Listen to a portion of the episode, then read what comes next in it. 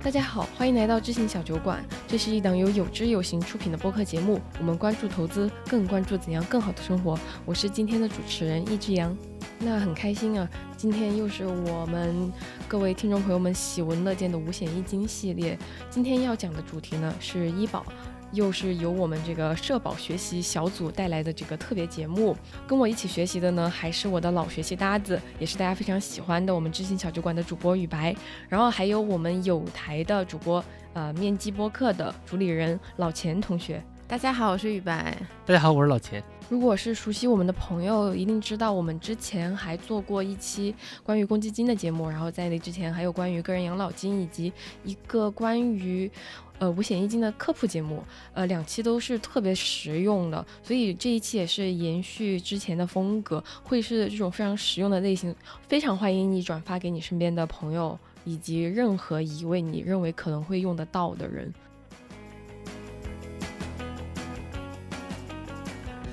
呃，这期节目就首先要给大家一个警告，就是这期节目会充斥着我的各种哦。哇，原来还可以这样！这种感叹词，因为我这一期的身份和人设就是一个对医保一窍不通的小白。之前很多次去医院，即便拿了医保卡，也不知道怎么报销，然后多花了很多冤枉钱。感谢学习小组给了我新的人生。嗯，但是我今天的人设呢，就是一个进行了不少时间的学习，但仍然是一个小白，也许还有非常多知识盲区的这么一个人设。但是大部分的那个医保问题呢，也是能够 hold 得住的。我的感觉就是五险一金，除了养老金和公积金以外，我就不太感兴趣了。不，这期医保我是有很大偏见的，就是我也不太明白。这个事儿为什么要录？但是呢，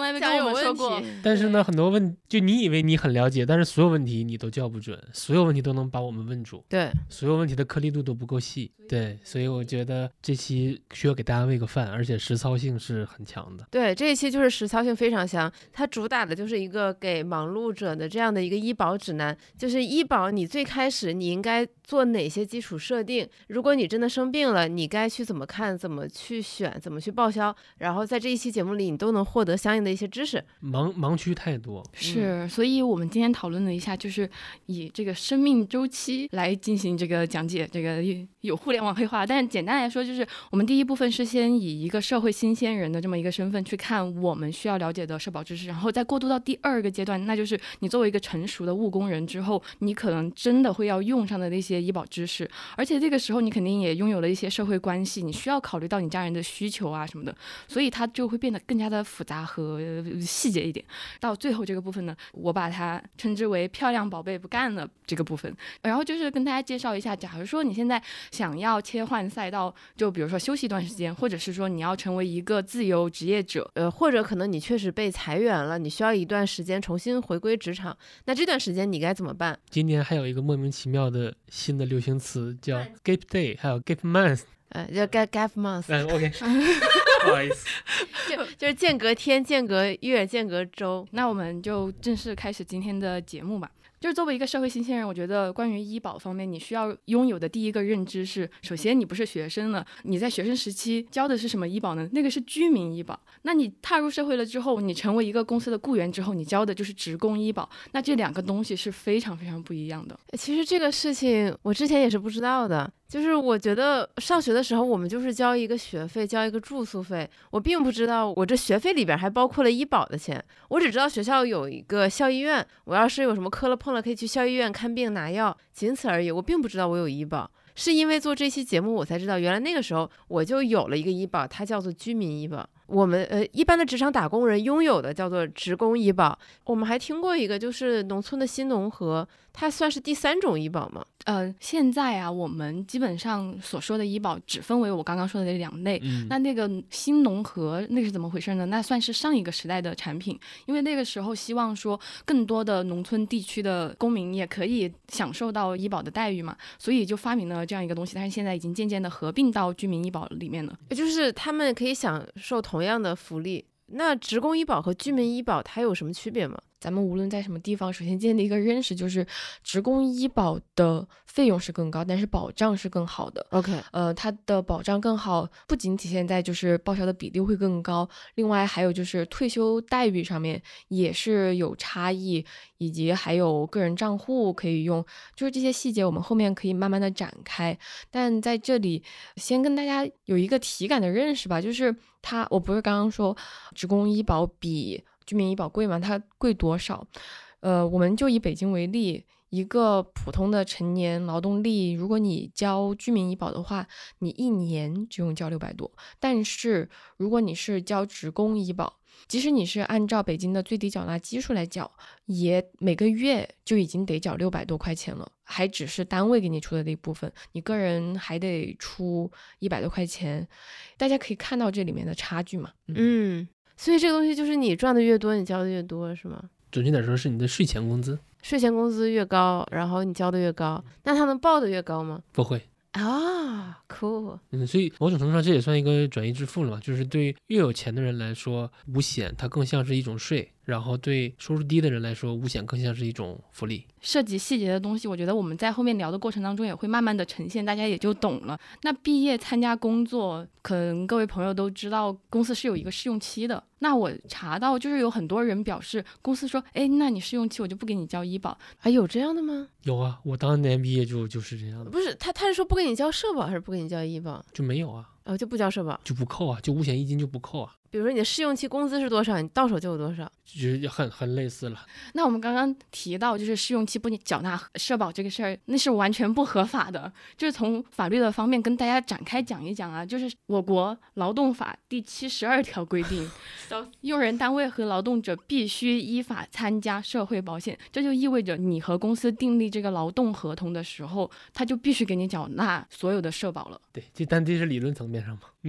对，因为因为实际操作中，其实你会看到很多奇奇怪怪的实践，比如拖着你不签劳动合同，或者说口头跟你约定了什么几个月的试用期，试用期过后再跟你签订劳动合同等等等等。而且我记得也也不也不能说我们自己了，就现在这个环境，我相信很多人应该是怀着感恩的心，就他也没有什么议价能力了，就是面对公司。当然，我们是要考虑到实际情况，是但是我觉得每一个人在这个社会上面生存，你需要有这些法律的意识，你要知道自己是有有这个权利的。而且就是像我身边也有去做劳动仲裁，然后成功的案例，就是他的公司呃在重庆嘛，然后没有给他缴纳这个医保，后来他查出了非常重大的疾病，然后后来公司有赔偿他的。所以就是他在这个公司入职很久了，然后公司没有给他缴纳。嗯，而而且你发现没有，其实你从开头到现在一直把社保和医保两个混在一起在讲，就是其实大部分人，大家大家在聊社保很重要的时候，大家往往提的其实就是医保。或者这么说，大家对社保这个 package 的刚需其实就是医保养老保险呢，它可能觉得比较远。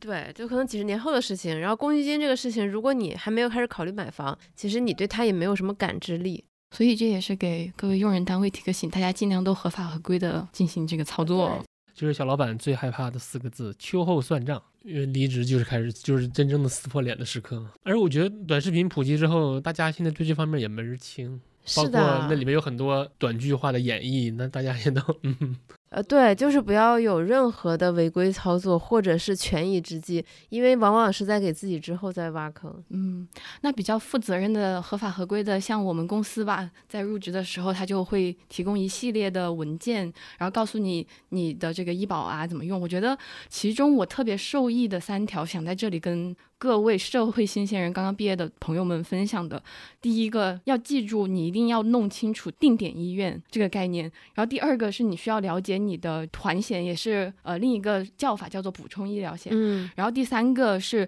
有关病历还有发票的注意事项，哎，HR 给你的入职文档里会有关于病历的这个注意事项吗？你没看到吗？这就是摘抄自我们公司的文档里的哟。是不是我入职太早了？而所以你看，你这个就不是不不是提醒新鲜人了。我我研究之前我都不知道定点医院这个东西到底是什么。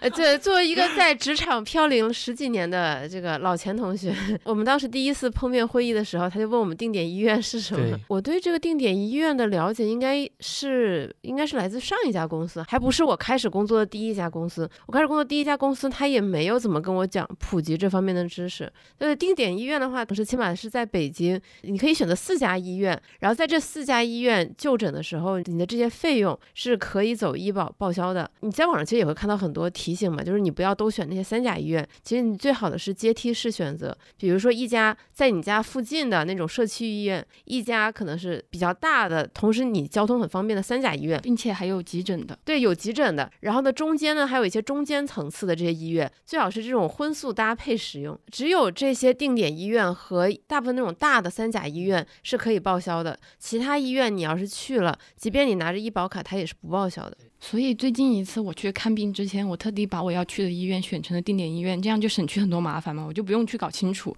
它是不是不用选也是我的定点医院这样。嗯，因为这个改其实特别的方便，你就是在北京医保上面验证码登录一下就可以改。，对这个，其实你在微信公众号，你的各个城市，其实它其实都有一个医保的这样的一个服务号或者公众号，然后它会有下拉菜单，很清晰的指示你如何改自己的定点医院，真的就是几秒钟就能改好。然后如果你会觉得说，哎，我不知道怎么样选，其实你打开任何一个地图 APP，你只要搜索医院，躺在家的床上，你就搜索附近哪些社区医院离你最近，其实你就对你周边有哪些选择，你就了若指掌了。嗯，支付宝也行，然后大家也可以下一个国家医保服务平台，这是一个 app 叫国家医保服务平台，微信啊、支付宝它都有那种政务小程序。对，其实你其实你只要搜一搜都能搜得到，而如果你要不好搜的话，就就直接下这个国家医保服务平台也都 OK。对，而且我个人觉得这个国家医保服务平台这个 A P P 还是非常的好用的，因为它把你关于医疗的各种需求都已经涵盖在里边了。这个我们后面会展开讲讲。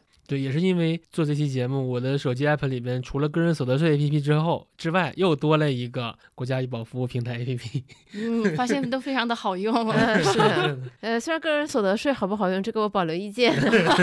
对对，你每年可能要要打开那么一两次。对，哎，我我们再 call back 一下，就是为什么定点医院你不能都选大医院？是因为就是越小的医院，它其实它的报销比例是越高的，然后越大的医院，它的报销比例反倒是低的。相当于说国家在通过政策层面引导你，别有什么事儿全都去大医院，因为大医院本身它就是资源很紧张嘛，可能大家都是这么想的。所以说你你在选你的定点医院的时候，列一个组合，离你家比如说三公里之内的有一些社区医院，你要把它选进来，然后稍微好一点的医院，你也把它加加到这个组合里边。那那些非常知名的大医院，哪怕你不加入到定点医院，只要你去看了，这个也是医保也会自动默认是可以报销的。是的，你可以去搜一下那个免选定点医院。对，因为各个城市都有这样的一个名单。其实就是如果你有个头疼脑热，真的不需要一定要去冲那个三甲医院的号。第一很难挂，第二价格又很贵。国家其实就是通过这种政策鼓励你去社区医院把这些基础的这些问题给解决。呃，但是话又说回来了，我很理解大家为什么不愿意去社区医院，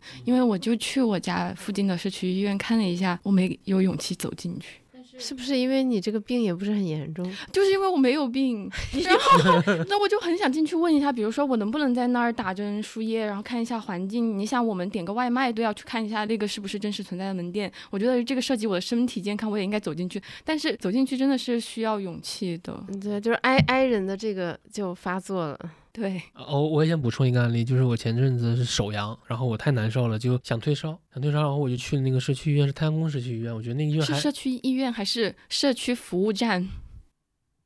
问到了，完了，又被又被挂黑板上。没有没有，就是我觉得大家可以去了解一下，就是你家附近那个社区医院，它写的是社区服务点，或者是社区服务站，还是社区服务中心，有什么区别吗？有区别的，就对应到城市里面你去的那个社区卫生服务站，相当于村卫生所，你就可以哦想象它的那个，听起来很有亲切感嘛。哎，是啊，就是它虽然很有亲切感，就是你可想而知它的一些资源是不足的，它有一些地方甚至不可以给你打针啊对、开药啊。我就是想，说这一点，他跟我说他没有输液的权限，他让我自己去中日友好医院开药，带着药他可以给我打，但他不能给我开退烧药。嗯，然后我当时因为正正烧着三十九度呢嘛，我以为离家近，我就过去打了，我缓解一下就好了。但是我又拖着三十九度身体又打车到了中日友好医院再开药。哎，小英，我还想问你，比如说啊，它的全称叫太阳宫社区卫生服务中心，我可以把它设为定点的医医院吗？对，服务中心它就是社区医院。其实我今今天录制之前有看一下我的定点医院，就是严格遵守我们 HR 的这个教导嘛，一个在公司附近，一个在家附近。嗯，这点很棒。哎，为什么当时没有跟我讲？嗯，好的，那 Now you know。啊耶。好的，我现在知道了。以后我们这期节目可以作为贵司的入职培训必听。对，但是我当中就没有选社区医院嘛。第一，我就是像我刚刚跟大家说的，我是觉得我自己都没有真的去看过这个地方，我是没有勇气说真的去把它选做我的定点医院的。接下来的计划就是哪天鼓起勇气，然后去真的看一下我周边有哪些社区医院可以选择。它都叫社区医院，那肯定离我很近嘛。啊，对啊，我觉得我们可以出一个短的内容，跟大家就是我们实地勘探之后，跟大家汇报一下，卫生服务站和社区医院他们之间到底有什么区别。对，然后其实你在 A P P 上是能看到，它会标注那些医院是未定级、三级、二级、一级。就是他们具体有哪些区别，我觉得也可以给大家汇报一下。对，我们是有知有行，不仅学习，还要实地勘探一下。嗯，对。补充医疗的话，其实可能我就是那种上课不认真听讲的孩子，就是入职的时候就没有怎么认真听老师讲。我司的那个补充医疗，我到现在都没太弄明白是怎么玩的。对此我有一点心得，就是作为我司的补充医疗推广大使，我现在 就成功让一个最近经常跑医院的一个同事，按照我的这个指导进行了这个补充医疗险的报销，然后成功报销一千多块，然后我就换得了一顿美味大餐，对吧？像有一些大型一点的公司，它会配备一个补充医疗险作为补充，那这就意味着你去医院看病的时候，它可以报销你自掏腰包的一部分钱，它不是。是完全报销啊，就取决于你们公司买的那个保险是什么样子。一方面你要问 HR 公司有没有这些补充医疗或者团险，另外你要问问他就是这个东西怎么报销。比如说像我们公司的这个补充医疗，是你需要下一个保险的 APP，然后你在看病的时候。就是拿到的发票啊，还有一些病历啊，这个东西上传上去，它可能就能自动化给你处理了。对，非常的快，两三天就可以到账。然后刚刚雨白提到的病历和发票，是我们特别特别要强调的第三点，就是没有这两样东西，你是没有办法呃做这个补充医疗险的报销的。所以大家一定要记得去医院打印。然后那个发票长什么样子呢？我们可以在 show notes 给大家放上一个参考图片，是我本人的。对，为了准备这期节目，强行拔牙。就是所收获的一些物料，是一个鹅黄色的这么一个发票，然后那个病历的话是要医生打给你的，呃，有可能医生他当下就可以出一个病历给你，也有可能是现在很多医院都是很智慧化嘛，你就可以在这个机器上面去打印的，但你一定要记住有这两样东西才可以进行这个报销。对我，我上一次看病应该是去年，我我记得有这些事儿，然后我就去看病嘛，当时我看到医院有一个病历机。然后想说，哦，那我是不是应该自己花钱买一个病历本回来，还一块钱一本儿？我跟医生聊完之后，本艺人还去问他嘛，我说这能给我打印病历吗？就是发票在哪儿打呀？他说，那我他说你的那你的这个病历我给你打印一份，其实他就能给你打，你不需要那个病历本，我只能把病历本拿回来当写字本了。然后呢，我也就是非常积极的去问各种医务人员，说这个发票怎么打？也会有人就是指引我说，哎，那那个是打发票的机器。就是我觉得现在医院其实很多东西都很自动化，他知道大家有哪些需求，其实你一问，大家都能帮你指好，而且有很多路标，所以千万不要因为觉得说，哎，这个好麻烦，或者我我害怕麻烦别人，导致自己没有办法报销，然后白白亏钱。嗯，其实我们刚刚提到病例的时候，我特别特别想插的一句话就是，有些时候医生他可能会为了让你少少跑几趟医院，就是出于好心，他给你多开几天的药，然后为了多开几天的药呢，他可能会加一个理开药的理由嘛，就是该病人行动不便。然后，所以要开这么长的药。你浅看这一句话，你觉得没有问题，对不对？但其实这个一旦进入了你的病历之后，它有可能会影响你以后买保险的。所以说，如果出现这样情况，你也可以请求医生说，你可不可以不要这样写，你少给我开几天都行。嗯嗯。然后我个人的经验就是很一个很实用的小建议，就是大家去医院看病的时候自己带一个小口袋。然后，因为你的各种单据啊是是非常多的嘛，因为我有时候看病，我就随手把它呃装到兜里了，也很麻烦，所以我建议大家拿一个好一点的小口袋。第一，各种单单据你可以集体的装在里面；第二个就是现在有一些医院，它你买药它是不给你口袋的，就没有医院给你袋子吧？我一次都没有遇到过。是吧？对，就是去医院看病，给大家最实用的建议就是带两个袋子，一个用来装单据，另一个用来装药。等你到了那个取药的柜台，你就会发现那些爷爷奶奶都特别 训练有素，每个人都从口袋里掏出好几个那种不是什么购物袋啊，就是帆布袋，然后就是非常娴熟的往里装药。我已经好几次了，都忘记带袋子，然后就是非常笨拙的抱着一捧药，然后出去打个车。对，因为你看病那个过程真的是各个窗口跑，然后人又很很慌，很还还还很难受。对，其实最好找一个人陪你一起看病，然后另外呢多带几个袋子。而且我不知道你们有没有这样的经验，我感觉我去医院每次看病，他都能给我开出比我预想多很多的药，然后一种药他会给你哐哐好几盒。那其实本期播客我最想不断要强调的是，希望大家可以保持身体健康啊，就尽量不要生病。对，所所以所以所以像我的同事们就会发现，哎，怎么雨白过去一一年多。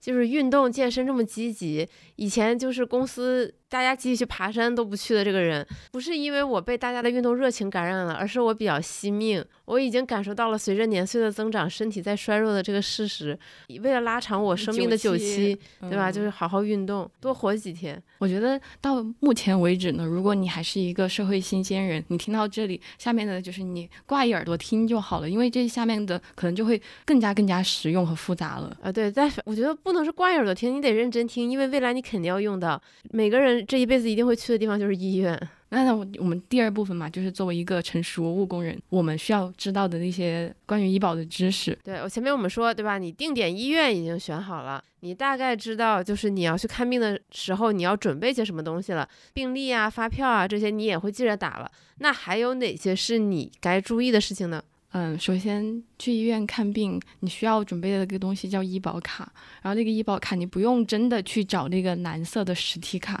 就现在在什么银行 APP、支付宝、微信，你都可以找到一个医保卡二维码。那个东西你其实带着，你就可以去医院看病了。嗯，而且你在应应该不管是你在手机上挂号，还是你在现场挂号，它都会有两个选择嘛。一个是你可以用居民身份证，一个是你可以用医保卡。千万千万要用医保卡，对，一律选择医保卡，否则你的医保就相当于没有了。那去看病第一步其实是挂号，哎，不对，不是挂号吗？看病第一步是先决定自己去哪个医院，是是去社区医院还是去大医院？对，因为它涉及又涉及到报销比例的问题了嘛。OK，那就是根据这个病的严重情况嘛。如果真的是小病小疼，我们优先选择社区医院。那如果就假设你现在真的是有一个非常严重的病，我们就是要去三甲医院的话，那首先第一步是要去那个医院抢号嘛，就是挂号。感觉抢号这个东西就能聊一期。嗯。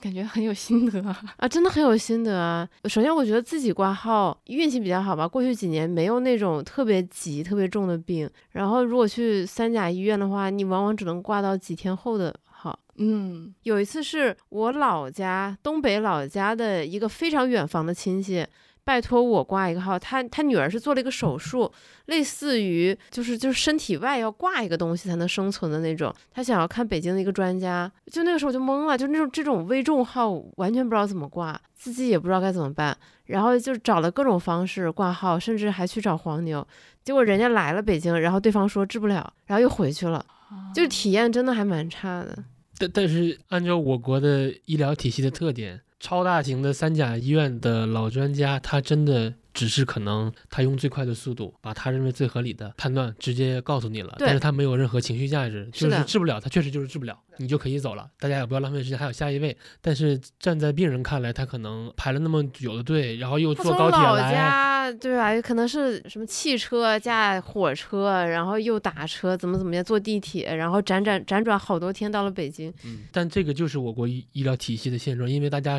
这个体系它第一导优先级就是效率，然后呢，费用又又相对西方国家其实算是相对比较低廉的。对对对对对，而且我们的效率真的很高，尽管大家可能。可能排号会很累，会很麻烦，但我们的效率横向比较真的很高。但确实，你也不要有任何体验上的奢望。嗯，而且我不知道你们有没有这种感觉，就是当你真的得了一个病，你想挂号的时候，你会发现你根本不知道哪个医院可以治这个病，就是然后你不知道该选哪个医院。虽然你定了一些定点医院，但其实你对他们根本不熟。最后我就会选择中日友好。这里面还要提醒给大家一个小建议，就是就是如果有一个离你很近、比较近的三甲医院，那你你遇到什么大病，你肯定要去那儿的话，啊、我也建议你下载一个他们自己的 app，啊、第一个就是所有的挂号。都可以在那个 app 里边进行。第二个，这种医院真的跟迷宫已经没有什么区别了。是的，是的，是的。那它 app 里面有自己医院内部的导航，就是你去找哪哪些科室啊，你也可以在那个 app 里面去呃查，包括复诊呐、预约呀、都可以在这个 app 里面去操作。所以我我个人觉得还是相对来说还是比较有有有用的吧，也建议大家下一个。对我去年第一次去中日友好，我就震惊了，真的跟迷宫一样，好多楼。我我觉得不是说迷宫，它像个大学，就楼好多呀，我根本不知道我该去哪儿，我不知道哪个是门诊，就一会儿在住院部，一会儿在某某部，就还有还有很多地方都在卖他们的那个护肤品，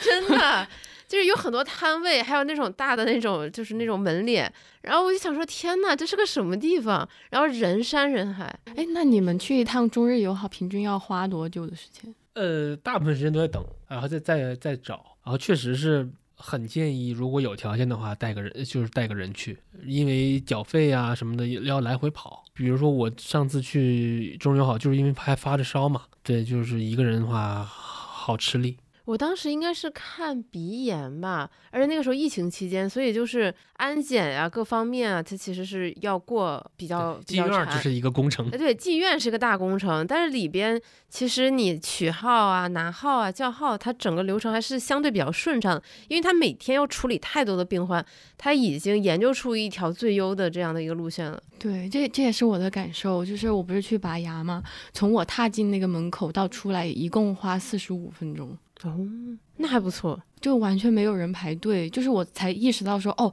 他每天要求你要，比如说两点钟在那里去把那个号拿到，医生他就可以马上安排说来看病的这个人他需要花我多少时间。我每次去医院，我就感觉我很像流水线上的那个猪，你知道吗？万一我过号了，可能要重排一遍，就非常非常的精准，就整个人是心是揪起来的。嗯，就是效率导向的嘛。哎，这非常效率导向，觉得自己贼流水线。而且我觉得小杨，你刚才说那个你不用排队，是因为看牙，因为它不是它是私立医院嘛，它是有一个巨大的供给去分去做了分流。所以在公办医院拔牙的人没有那么多。当然啊，哦，是这样的吗？是这样的吗？对呀、很多人他会觉得公立医院态度不好啊，然后他本身又很怕嘛。呃反正我是从来没去过公立医院，就是因为第一个家附近的牙科诊所真的很多，是私立的啊，连锁的。第二个就是态度还人家态度确实好啊。的确，他就老想着你，就今天来做个抛光，明天来安个，假牙。我我记得我当时做根管的时候还还他还给我熊让我抱。我还给你熊。我跟那个大夫说你得哄哄我，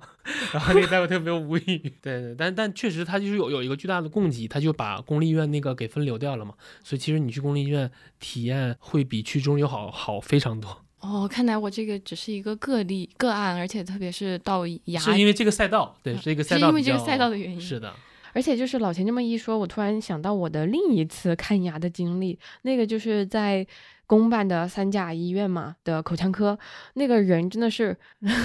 人山人海，还是非常的多的。但是这次在北大口腔这种公办的专科医院呢，可能第一是出于老钱说的这个原因，第二他这个医院本身已经优化过这个流程了，所以我体感上看病的人不多。但是如果要真的去别的北京的医院看的话，我觉得可能还要再做做心理建设，感觉你必须在那儿消耗特别大的时间，这也是我觉得大家需要做好心理准备的一点吧。去医院这个事情，真的对大部分人来说都还是一件很打怵的事情。能不去就不去。而且我们其实我们看的都是门诊嘛，如果要是住院的话，那又是又是另一番体验了。然后我自己的一个感受，因为我在北京几乎所有的稍微严重一点的病，包括我之前我做这期节目之前，我真的不知道应该头疼脑热的应该去社区医院看，所以我几乎所有的病都在中日友好解决的。然后有有一次是忘了是看什么了，好像是脑鸣吧。我就报了那个特需部的号啊、第一个特需部它是能给你提供一些情绪价值的，贵吧？呃两两百吗，你说挂号费两百，然后我就是感受到了那种差异，然后导致我自己买的医疗险，我就买了一个贵一些的，一年可能一千五、一千五还一千八来着。它的特点就是它免赔额跟普通的百万医疗险是一样，都是一万的免赔，但是它可以报特需和国际部的。嗯，对，所以我就我说，如果有一天我真有事儿了需要住院了，我说我宁可付这个溢价。因为像我这个年龄买一个普通的百万医疗大概两百多快三百，那你买这种的话，它就要贵六倍哦。对，这个就要涉及到其实我们下一个想要跟大家聊的话题，就是这个医保到底它会帮你分担多少钱？其中就会涉及到起付线、封顶线、自费和自付、统筹账户和个人账户的区别。开始头疼了，开始头疼了。对，所以就非常有挑战性吧。我也不知道，就是接下来讲的这个部分，大家能够吸收多啊，少？对，关键这个也是我很困惑的一点，就是像我说，我去年去医院，然后我花了大概六百多块钱吧，我是用医保卡挂的号，然后我后面也打印了病历和发票，但是付款的时候，他还是扣了我六百多啊，他让我用支付宝医保卡扣，他其实就扣了我的账户里的六百多，他是让你出示支付宝的付款码啊，还是医保卡？我指的是从我的银行卡里扣，他没有走我的任何的医保的账户，我当时就觉得很迷啊，我然后我就反反复复就退出又点进去，我我没有找到任何其他的解决办法，就是从我个人的账户里扣了六百多。然后我就想说，那那这个医保它体现在哪儿呢？嗯，就有一个猜想啊，就是有可能这个完全是不在我们国家的医保目录里面的，纯纯的需要你自费的项目，有可能那个就需要你完完全全的自掏腰包。就是我就不明白为什么最后还是变成全自费，而且我看的是鼻炎，这个应该也算是正常正常的一个，就很常见的一个病吧，也去的也是大医院，应该也不太存在这个医疗费和药品费全都是属于自费项目，我就觉得很奇怪。而且我感觉我我智商应该没有太大问题，但是那个东西我就用不明白。你这个肯定是要走个人账户的，它并不会报销嘛，因为它没有过起付线。OK，嗯、对，但是就你你你的区别可能是明明应该是个人账户里呃，对，边先扣的，应该用我医保里个人账户里的对对对钱。对对对嗯，对，对，就是刚刚我们聊天的过程当中，其实一直提到个人账户嘛，那这个呢是职工医保里面特有的东西，呃，居民医保里面是没有的。那给大家举个例子啊，在北京，假设一个人他的税前工资是一万块钱，他的医保怎么缴呢？呃，是分成两个部分，第一个部分呢是公司缴纳的那个部分，呃，另一个部分呢是我们自己缴纳的部分。公司它是按照百分之九点八的比例给我们缴，然后这个钱呢会进入统筹账户，然后我们自己呢是按照百分之二加三块钱大病统筹的标准给自己交医保，那这一部分呢会进入我们的个人账户。那公司交的那个部分就会进入统筹账户账户，就是给别人用的钱就。大家一块儿用的嘛。对我们刚刚老钱也提到国家医疗保障服务平台那个 A P P 嘛，那个平平台里面就可以查到你现在的个人账户里面有多少的余额。对，进去点一下就知道了。所以我们去医院看病的时候，涉及到三种费用嘛。第一种费用就是完完全全国家帮你掏的，另外一种就是国家掏一部分，我们个人掏个百分之十的那一种，那个叫做自付项目，就是付钱的那个付。还有一个就叫完完全全的是自费项目。这套东西虽然很复杂，但其实大家是完全感受不到的。医保它给你报什么钱呢？第一个大家能感受到的就是你的挂号费，医保是直接覆是能覆盖的嘛？就你出一部分，然后国家出一部分。对，就是你可能看到那个挂号费五十，但其实你真正的去付款的时候是变成了十块。对，剩下那四十块钱是国家帮你出了，剩下的就是你在日常看病的钱，尤其是门诊门诊费用，它有一个起付线，就像类似于免免免赔额这么个东西。然后这个起付线有两条，第一条呢，如果你是退休人员或者说是公务员，它的起付线要低一点，它可能比如说在北京是每年一千三左右。啊，公务员起付线会低一点吗？又有一条考公的理由。然后你像我们这种普通的普通职工普通职工，我们的起付线是一千八，也就是说你在门诊看的病，国家是从那一千零八十一千八百零一块钱开始给你报销的，就是低于一千八的，这些都是不报的，这些都是你你你要自己掏的，这个是指单次要超过一千八，是累计的。累计就是今年我累计花到了一千八百零一，我就可以开始。就不仅是在医院，还有比如说你用医保卡在那个药房买买药，然后你也刷的医保卡嘛，那个也是会进入累计额。所有你在医院里面的消费都算，但是刚刚我们说这一切都要卡死在定点医院这个范围。以及定点药店，呃嗯，，对你，如果你去了非定点的，那不好意思，那些都不算啊，都不都不能算到累计里的。所以就是我今年比如说看了三四次病，每次都是几百块钱，然后这几这这些钱都是要你自己花的。对，这几几次加起来，比如说到了两千多，那一千八以上的部分，其实我是可以让医保给我报了。呃，医保它应该会自动报。那自动报是吗？那这个算的是自然年吗？对，那就一月一号开始去医院。嗯，那这一千八是我要自己掏的，对吧？嗯，那它优先扣款，就是我为什么我们说你去医院挂号一定要选用医保卡嘛？因为你的个人账户里面是有一些沉淀的资金的，它会优先扣你的个人账户的啊。这比如说，如果这个个人账户扣完了，或者钱不够了，那你就自己掏银行卡、掏微信支付、掏支付宝去把这个剩下的钱付掉就 OK 了。这些过程其实它听起来有点复杂，但我是感觉你在实际看病中大家是感受不到的，你就把医保卡带着就交就就带着医保卡医保卡去就就就行了，该怎么交就怎么交。然后国家能报的，它就后台自动给你。对它，它的那个，付了它就直接反映到价格里了。其实你你要做的就是交钱，交钱，交钱。反正你希望大家知道，就是每年有一千八百块钱是我们是大概率你你在门诊是肯定是要自己掏的，所以对，然后还有一点就是你在跟医生交流的过程中，有些医生他可能会比较主动问你，你这个是不是要走医保啊，要不要报销？那你也可以跟医生说提几句，这样的话他给你开药，他也会开一些医保能 cover 的一些药。对，包括其实做这期节目之前，这一点也是我一直以来的困惑，就是我好像从来没有感受到感受到过我的医保卡的存在，除了我挂号的时候那那那一笔。对我我也我也不知道，因为有的时候看病也花个五六百嘛，这些钱都是我自己掏的，我也不知道医保卡到底起到了什么作用。你是不刷个人账户里的钱吗？不是，我是做这期节目之前，我根本就不知道还有起付线这个东西。哦，对，所以我就说，医保这个事儿大家都知道，但是这里面盲区特别多。对，我觉得做这期节目让我收获特别大的一点就是关于这个个人账户的认识。就是刚刚老钱说的那个，我们要自己掏的那个一千八百块钱嘛，它其实就是可以直接从你的个人账户里面扣出去的。就按理说，就是宇白刚刚描述这个情况，也应该是从那个账户里面扣出去的。然后这个钱平时我们自己又没办法取出来，医保的钱不是可以取吗？现在不行了，对，之前可以。对，就是去应该是去年十月还是九月一号之前是可以的。对，对，北京去年更改了规则嘛，就是以前是可以提取出来，但是呢，以前你去门诊的话，它是有一个封顶线的。两万块钱的封顶线，超过了两万块钱，这个医保就不给你付了。但是现在就是你个人医保的钱不能取出来了之后，你兑换的另外一个权益就是你之后去门诊看病就是没有封顶线了，就是你超过两万的部分也可以给你报销，但只是说比例是降到了百分之六十。哇，我突然发现这个最难的这一部分已经讲完了。呃，没有，就是感觉还是挺复杂的。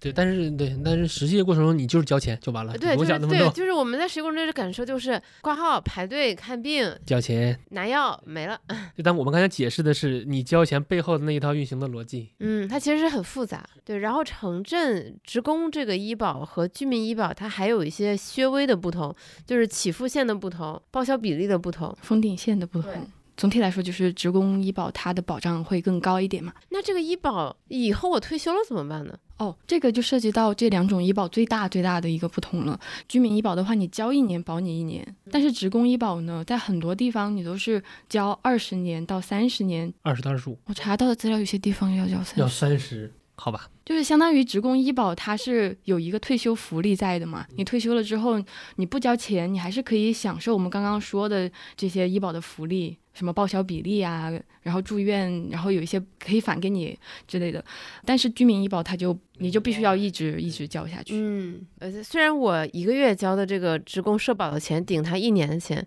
但是我可能交了二十年，我就不用再往下交了。居民医保就得一年一年继续交。嗯，对，而且我觉得这里边还有个很有意思的错配，因为很多一些想早点退休、想早点躺平的同学，我看网上很多人还说：“哎呀，我这个社保交够十五年了，我就可以有资格领养老金了。”对，的养老，所以养老金的那个入门的资格是缴十五年，但是你的医保是要缴二十年哦呃。是二十五甚至三十年。哎，对对我也注意到了这一点，因为我身边也有很多就是相对比较年轻的朋友嗯说，交了十五年社保就够了，对其实不够。对，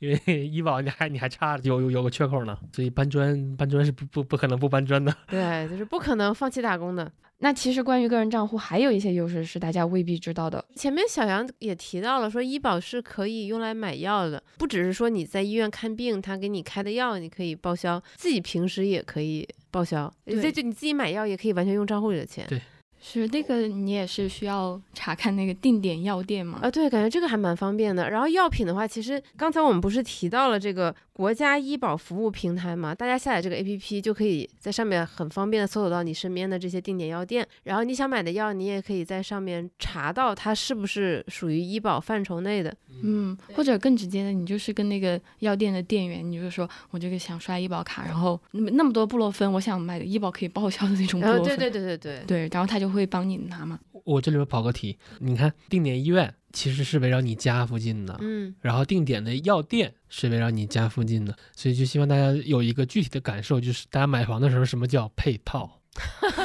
原来这是一期房产 博客，包括你上学不都是就近原则嘛？其对实其实就是你房子周边的资源，就这个真的叫配套。呃，然后呢，除了我们刚刚说用个人账户买药，现在北京，然后还有一部分城市，他们也开始实施一个新玩意儿，那就是个人账户家庭共济。那这是怎么回事呢？那就是如果你的家人就是直系亲属啊，就是你的配偶、父母还有子女，如果他们都是在北京交的社保的话，那你的个人账户可以通过一些设置，然后他们去看病的时候，他们的个人账户里面的钱已经刷没了，他就可以接着刷你的个人账户里面的钱。那这个要怎么操作呢？我现在查到的呢，这个在我们刚刚那个 A A P P 还设置不了，你得上一个网站叫北京医保公共服务平台，然后点击我要办，有一个共济关系管理，那里面你就可以添加什么身份证号，然后把你的家人的信息输进去，然后进行一个排序，就是。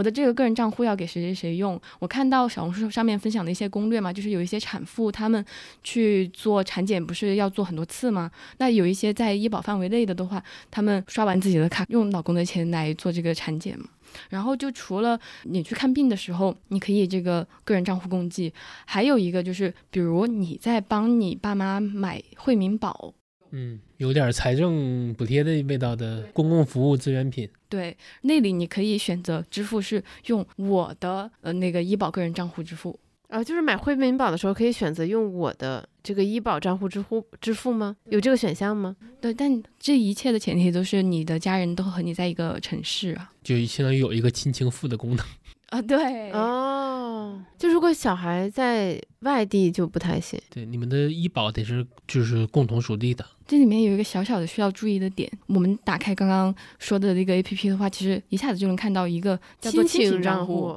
呃我而且我看它应该算是热度点击率最高高的一个功能。对，就是因为很多时候你是带小孩儿、带老人去看病，然后所以如果你设置了这个亲情账户的话，你可以实时的查到他们的信息，甚至说就是他们的一个医保卡，那个可以帮他们刷那个卡。但是呢，它不是共济账户，你共济账户现在你只能通过我刚刚给你描述的一个方式进行设置，一定要注意这两者的区分。所以我感觉它只是帮助你更好的监督、监控一下你家人的这个账户，他花了多少钱，因为什么项目花出去的。以及你爸妈有没有瞒着你偷摸去看病，报喜不报忧？哦，这也是个很哦重要的功天呐，哎，那我觉得应该让我爸妈 对交出来。对，不是给给我爸妈办一个。就你你偷摸对吧？反正他们也不知道这手，你你把他手机要过来绑一下。哦，有道理啊。春节土度，对，春节土度，春节专题我们就讲这个，偷偷的绑一个亲情账户，对，然后我觉得这个送一份关心。共济账户，因为我前前阵子陪我老婆去看病嘛，她的那个医保的个人账户里面有有九千多，好有钱，不愧是大厂。然后那我作为一个个体户，我的账户就三百多，而且三百多还上次那个阳了，在中药还基本花花光了。我这次就是咱们学习小组嘛，我看到这个共济账户，我就觉得嗯，有吃软饭的机会，设置了吗？还没，你看这种就是重要不紧急，对对，就是执行力很差。对吧？就是有有条件的，就比如说家里不管是配偶还是父母，有就确实可能他的这个医保钱比较多，我觉得大家是可以考虑用一下这个公积账户。而且我个人稍微有一点那个什么的考量，就我觉得可能是因为这个东西它也有可能会导致一些不当操作，所以它没有真的让你在 APP 上这么方便的进行绑定，你可能就得登录刚才小杨提到的这个网站来进行操作。而且我觉得它它其实更重要的就是解决那些，尤其说父母，就是我们自己的医保账户有有有可能是钱比较多的，但是我们常年不用。对但我们爸妈呢，因为他对吧？因为我们一生中大部或者这么说，一半儿以上的在医院的消费，可能都是在六十岁以后花掉的。医院是对我们爸妈来说，那是一个很高频的消费场景。因为我之前住中日好医院，我甚至看到有些老头老太太会去中日好医院里面遛弯儿，因为他们有个院儿嘛，对。对，因为那是那是人家很熟悉的消费场景，它跟菜市场一样，那人家可能花就比较多，但是他钱钱可能不够了，所以说这个呃医保共济它有点共同富裕的味道，我我感觉，你这个很会领会精神，它就是这个意思。对，提高使用效率，优化资源配置。嗯。我觉得我们作为一个成熟的这个社会人之后，还需要经常面临的一个场景，就是你会去考虑在另外一个城市生活。呃，对，这也是很多听众问我们的问题，就是我换了城市工作，我这个医保怎么办？是要换过去呢，还是说我这个医保可以，就是我我在 A 地的医保 B 地也能用？嗯，换工作啦，那肯定你的这个劳动关系啊，还有这个社保得跟着你走。但是如果你是，比如像我们有同事，他就是远程办公嘛，他交的又是北京的医保，那这个时候，哎，我还真的就问了我一个同事，他在广州成功的走完了这一整个流程，因为他前是不是也是他前段时间养了？对，然后也是冒发着高烧，然后又查，嗯，我怎么异地就医？怎么在广州用北京的医保？对，但其实查完之后，他也会觉得也没有那那么么的复杂杂，嗯也要涉及到我们刚刚说的一个 A P P。再再说一遍，国家医保服务平台 APP，现在马上立刻下载一个，对，那个 A P P 你点进去，它是不是就有一个异地备案？对，哎，点进去之后，它有选，就是你本来在哪儿交，然后你现在要去哪儿嘛？你这个备案了之后，就相当于你可以正常的享受另外一个城市的医疗服务了。这里面又有一个值得注意的点，叫做异地联网定点医药机构查询。必须点进去查一下你要去的，比如说广州的这个医院，它是不是联网的，然后你才知道你的这个医保卡在它那儿能不能用。如果能用的话，其实你享受的这个报销比例啊，都其实是和北京是一样的。而哎，我而且我发现很神奇，它的备案类型有两种，一种是跨省异地长期居住人员，一种是临时外出就医人员。嗯，也就是说，比如说我要去苏州旅游，我是不是也可以在去之前办理一个这样的异地备案？万一我受了个什么伤，可以在苏州。我觉得这个 很像价值投资者的思维，就是做好这种万全的。啊，价值投资者思维不应该很芒格？如果我知道我在苏州会受伤，那我就不要去。对，但但我们刚刚说的这种，可能是你真的长期在外地生活，然后你可以提前在这里做准备嘛。那如果确实是比较紧急的情况，我查到的其实是你可以记住一个社保电话幺二三三三，幺二三三三，哎，好好记哦，二三三三三三。就是你你 如果要那个异地备案的话，你也可以打这个电话做一个备案，但是它的缺点就是可能你就没办法查到你要去的这个医院是不是联网的呀，就是所以总的来说还是那个 A P P 上面的信息是比较全面的。呃，你如果实在不想下这个 A P P，在微信里面也可以搜到，就是它有个小程序，然后基本功能都还是可以满足的。那它多久能生效呢？一般是即刻就可以生效在 A P P 哦上面。这么方便？OK。嗯，而且这个你必须是在，就你别看完了病再去备案，哦，就要看病之前备案。或者是看病当中，然后就去做一个这个备备案，不然的话，那个比例是会有一点点小小的不一样的。好的，如果说，假如说我们那个在广州远程工作的同事，他又决定回北京了的话，一定要记得取消这个备案。呃，不然他在北京是用不了的。对，而且我觉得异地备案应该最受益的是那些老漂，就是老年在外地打工的人。或者是来大城市帮子女照顾一下孙辈啊，然后他们本身又又是去医院的常客，OK，没有这个之前他们都是自费的嘛。哦，是的。嗯对，如果你身边有这样的老年亲戚，其实你也可以帮他们看一看，有没有可能通过这些操作，让他们平时的这些医疗需求得到一定的报销。嗯，我就是接下来其实想要讨论的这个题，我自己没有答案呢。就是如果就是因为一些原因，我就是没有办法交医保，那我可不可以买什么商业保险来保障我自己呢？就医保在你的个人保障体系里面，它是如果它是一个金字塔的话，它一定是最基座的，就是对，呃我就不存在你不交社保跑去买商业保险这种情况。存在的。但是呢，如果你真这么干了，你买的那个商业保险，比如一百万医疗，它也是要打折扣的，啊，是吗？它的报销比例就不是百分之百了，它就是百分之六十了，可能。这是医疗险，但是如果是重疾险，就是那种一次性给你一笔钱的那种，那个是不受影响的吧？这个应该不受的。但是重疾险它保障的可不是你的医疗费用啊，所有的救命啊、医疗费用它都是靠医疗险去保的，重疾险只是保的是院外的额外支出，或者是你对工作收入的影响。对，所以所以它真的是是你个人保障，就是医保真的是你个人保障体系最刚需，而且无论你是什么年龄，对，那可能你这最优先要交的就是社保。对对对，那但假如说咱们对一个最普通家庭的最基础的保障，它应该就是一个医保，再加上一个惠民保。因为惠民惠民保它是不看你的身体素质的嘛。这两个都是不看身体素质的。对，那如果你还 OK 的话，那就是一个应该是更升级一点，就是一个医保再加上一个普通的百万医疗，有这两个就起码你在医院里边是不用考验人性的，该怎么救就怎么救，该怎么花钱就怎么花钱。对，所以它这两个保险合并在一起，它真的是保命用的。呃，我我是觉得作为一个成熟的社会人，就是除了我们 自己的这个医保要做好保障之外，真的可以检查一下我们的父母或者是比较近的这些长辈，他们自己有没有买最基础的医保，有没有像刚刚老钱说的这样给自己配一个惠民保。这个我们之前在 A P P 里的这个保险的专栏里面，我们也写过好几篇关于惠民保的，呃，然后我们小酒馆也做过相应的一些节目，大家都可以从我们的文稿区里找到超链接，然后去了解这些这方面的信息。嗯，我就给个最关键的原则，就是只要你能买呃商业的百万医疗，就不要买惠民保。惠民保是次优选，首选肯定是商业的百万医疗，因为它它的免赔额更低，然后它的覆盖额度更覆盖范围更大。对，但是它它需要你你是标准体嘛？标准体就是身体是能通过健康告知要求的，就这就就是你选择惠民保的一个最大的原则。那再回到前面的问题，比如我从广州来到了北京工作，那我广州那边的医保怎么办呢？你是指你换了工作，还是说你换了工作？换了工作，哦，换了工作，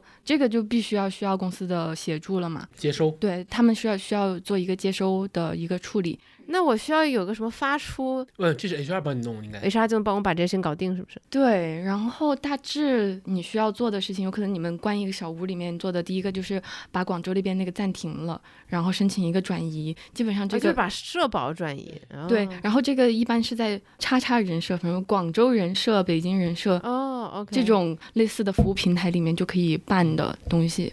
然后，如果你交的是职工医保的话，它的年限是可以继续累积的，这一点还蛮重要的。对，它就不，它也不会断掉，它也不会从零开始计算，对，不会出现我工作十年换了一个城市工作，它从零开始算我，然后再算二十年，就听起来就很像某些地方买房的一些政策。嗯好的，我们时间过得真快，进入了我们今天的第三个也是最后一个部分了，就是这个不干了的部分，就是为一些现在想要从事自由职业，或者是说现在在过渡期，对，就是当当大家在过渡期的时候，你可能就是除了除了要面对找工作、换赛道的这些迷茫，你可能也会有一些焦虑的问题，比如说我这个社保要是断缴了怎么办？那我如果我这中途我生病了，我去医院怎么报销？等等等等诸如此类的问题。那我今天我们就尝试解答一下。嗯，就是如果在北京你的医保断缴了，会有什么后果吗？你断缴一个月、两个月、三个月没有问题，你之后如果能把之前断缴的钱补上，你还是可以正常的使用的嘛。是三个月以内，包不包不包括三个月？包括，包括 OK。但是你一旦超过了三个月，就这个就有点复杂了，就是就是你超过了三个月，然后再去缴的话，相当于你会被视为第一次参保，就有个等待期的概念。有个六个月的等待期，然后你才可以正常的用你的医保卡。那那我过去交的那些年就一笔勾销了吗？对，你的累计年限它是在的。累计年限在。对，但是你这个期间，比如等待期期间你生病的话，确实是你这个断缴就别超过三个月，三个月之内都有补救的机会。是，如果你不想断缴，你一个月都不想断缴的话，那自由职业者其实是有三种选择的。呃，我记得前两年开始就不允许那种，就是你在网上找代缴了。嗯，对，那有哪些选择呢？那第一个就是我们其实在前面也有提到过嘛，你可以回自己的户籍所在地交这个居民保险。然后第二个的话，你是可以以个体户的身份来给自己交这个职工医保的。个体户的身份制，我我得成立一家公司吗？根据我所搜索到的小红书攻略的话，你开一个微店，其实你也可以成为就有那样的资质，可以给自己交这个职工医保，相当于你成立了一个公司，以以最低成本的方式成立了一个公啊司。，那那我需要付出多大的成本呢？就是它的成本可能就会比较高，就相当于你自己呃去开一个公司这样方式给自己交社保。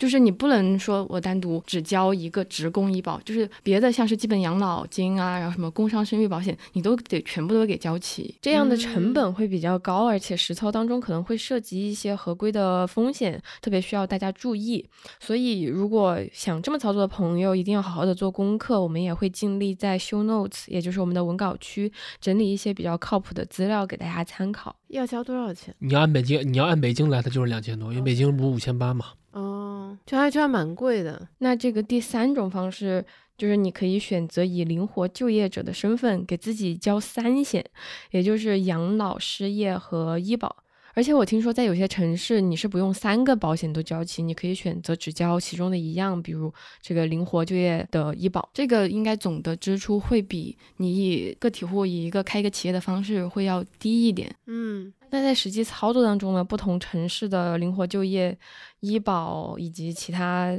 几个保险的规定是不太一样的，包括我们在刚刚提到的呃医保的个人账户啊、退休待遇方面的规定，这个大家要着重的去注意和查看了。而我刚刚介绍的这几种方式，这个灵活就业者也必须要是本地的户籍，你才可以以灵活就业者的方式去交这个五险。所以说，对户籍在哪儿，你交哪儿的。对，所以对于一个在北漂的外地人，然后你又想说我一定得在北京缴纳这个职工医保，或者说其他的保险的话，有这些不得不的理由啊，各种各样的，那可能选择就是以开公司的方式会更好，这也可以保证你其他的几个五险一金的东西都跟着走嘛，也不会影响你后面买房啊，或者或者是孩子上学之类的。哦，对，因为新政策是没有签订劳动合同的这种代缴是不合规的了，已经。对，但是我觉得，如果是在这种过渡期，然后每个月自己交社保，其实这个压力还挺大的。尤其像这种一线城市，你每个月的房租成本，就是你压到最低，可能也得要两三千，再加上这个社保，你可能要花两千多，那你每个月的基础生活成本就是五六千往上，这还不算你吃饭的钱，这就是大城市的，躺不平那。真的躺不平。所以我也我也是觉得，就是被大城市塑造过的三观都会偏冷酷一些，因为确实对吧，手停口停嘛。所以各位就是在一线城市月薪过万也真的不算多，对，然后它距离买房也很遥远，因为你是没有什么结余的，尽管你的收入看起来还不错，对，看起来好像很体面，但其实你确实没有什么结余，交通费用、饮食费用都很高。高高收入兼高消费嘛，最后它就是一个很差的结果。这也是为什么很多其他国家年轻人不买房的原因。尽管他们的人均 GDP 啊、人均可支配收入啊看起来还不错，但是他他攒不下钱啊，他主要是。我以为你说这就是为什么现在很多人做副业的原因，因为 就是只靠就是主业这一个工作来保障你长期可以享受这个社会的保障，其实还是怎么说呢？你没有工作，你就没有了这些保障，还是挺不安定的，你的内心。那再怎么说，做副业还是要比自己去缴个人社保要难很多很多的。是的，是的，非常多。副业赚钱的人还是很少的，其实其实比例也非常低。所以大家不要觉得缴社保麻烦，他他他再麻烦，他也比你找一个副业要容易。或者说自己出来干个体户，对吧？就是老钱同学有非常多的心得。那我觉得这一期，如果说大家听到现在有点儿晕乎乎的，不知道该往哪个方向看的话，第一个你先记得先下载 APP。我们给大家留几个必须完成的作业：对对，作业一下载这个 APP，国家医保服务平台 APP。作业二你一定一定要记得去医院看病要刷社保卡。也就是那个蓝蓝的，如果你没有那个蓝蓝的那个社会保障卡的话，你记得就是打开你的支付宝、微信，或者是我们刚刚说的一个 APP，它都有一个二维码，那个也是可以代替的。然后作业三，搜一下你的地图，然后在这个国家医保服务平台 APP 里面把你的定点医院更新一下，更新一下，然后查一下定点的那个药店都有哪些。有哪些你日常常用的药品，其实你可以先提前备起来。嗯，然后作业四就是依然是在这个 app 里边关联一下自己爹妈的这个亲情账户，对，可以监控一下他们的健康状况。呃，这个可能不紧急，但是春节春节回家，对吧？就是这个呃截止日期是春节回家，嗯。嗯，就是那个作业二还可以加个二点五，就是不仅带医保卡，带几个带几个袋子，带几个袋子去看病。因为，这这个我印象实在太深了，因为我不止一次抱着一堆药，然后非常狼狈的从医院里出来。嗯，那如果大家就是我们这期不小心点燃了你学习的激情的话，请你认真阅读我们文稿区，我们会放很多的截图和一些资料参考，然后呢，帮助你能够更好的理解相应的知识。如果你还有不懂的，你可以在我们的评论区里留言，我们会积极互动，然后我们一起学习，一起进步。对，然后我们在那个 show notes 里面再给大家放一个个人办理城乡居民医保的，路径对对对，或者或者是给大家给大家一个指引吧。对对对对，就是我查到的话，就是你比如说在微信搜什么重庆人社、北京人社，对我，我们会给一些这样的一个索引。嗯，对，那非常感谢学习搭子老钱和玉白，感谢两位老师点，呃，就哎是这这这这个系列还有吗？这系列我们还有还有两个险吧，生育和工伤。嗯，不对，还有一个是失业保险。好的，那我们也会继续制作我们这个五险一金系列的，敬请大家期待和关注。